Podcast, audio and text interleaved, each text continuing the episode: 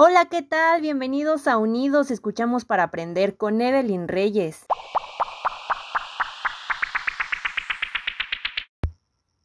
¿Qué tal? Saludos a toda la audiencia. Hoy hablaremos de un tema muy importante, un tema educativo que la verdad para mí es muy interesante y este es ¿qué son las competencias docentes? Bueno, pues para que la audiencia comprenda un poquito mejor acerca de las competencias docentes, comenzaremos con el concepto de competencias. Pues mira, esta hace referencia al conjunto de las habilidades, de los aprendizajes y de las actitudes con las que cuentan las personas para llevar ciertas eh, actividades a cabo en diversos ámbitos de su vida. Y bueno, hablando específicamente de los docentes en los ambientes virtuales de aprendizaje. Este lo podemos ver como un escenario para que eh, los docentes sepan manejar las diversas tecnologías para poder explotarlas y eh, llevando a sus, a sus estudiantes a que ellos también lo realicen de una manera más clara y adecuada. Recordemos que en el podcast de la semana pasada hablamos de algunas competencias, pero el día de hoy nos vamos a enfocar en analizar otras tres competencias necesarias en los docentes para el uso de los ambientes virtuales de aprendizaje. Estas serán las siguientes, las pedagógicas, las de investigación y las competencias evaluativas. Daremos una breve explicación porque estos temas me gustaría seguirlos platicando con ustedes en algunos otros podcasts para resolverles algunas dudas que vayan surgiendo, ¿vale?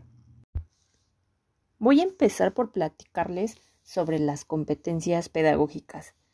A estas nos referimos cuando decimos que el docente hace el uso correcto de los ambientes virtuales de aprendizaje.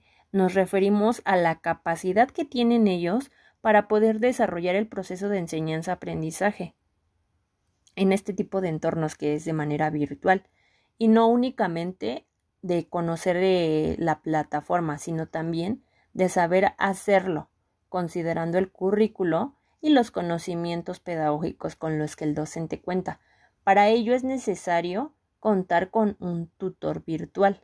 Es por ello que Barragán nos cita que el tutor virtual tiene el compromiso de diseñar o presentar contenidos con elevados niveles de contextualización, de tal forma que estos cobren gran relevancia en la formación de los estudiantes.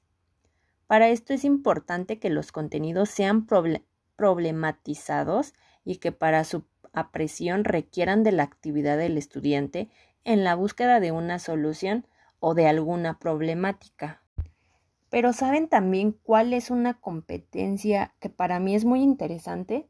Las competencias de investigación ya que, de acuerdo con Muñoz, son aquellas necesarias para que los educadores logren interpretar, argumentar, proponer alternativas, preguntar y escribir a partir de la experiencia pedagógica de acuerdo a la problemática que caracteriza el, el aula y la escuela. Para finalizar este podcast, les voy a platicar acerca de las competencias evaluativas. Y bueno, ¿A qué nos referimos con estas? Es cuando un docente tiene un buen manejo de las técnicas de evaluación a través de algunas herramientas y también pues les va a ser posible que ellos puedan evaluar las destrezas y el nivel de apropiación de los conocimientos de los estudiantes. Además de que va a favorecer al estudiante para que pueda darse cuenta de cómo ha sido su avance a lo largo de un cierto periodo o del curso tal vez.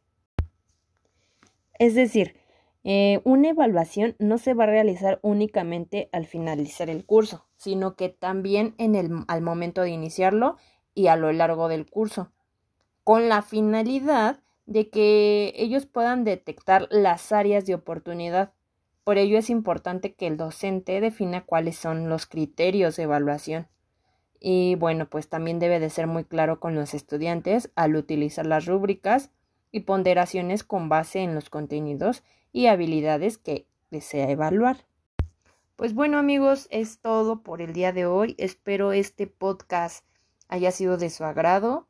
Cualquier duda o sugerencia ya saben que pueden escribirnos en nuestras redes sociales.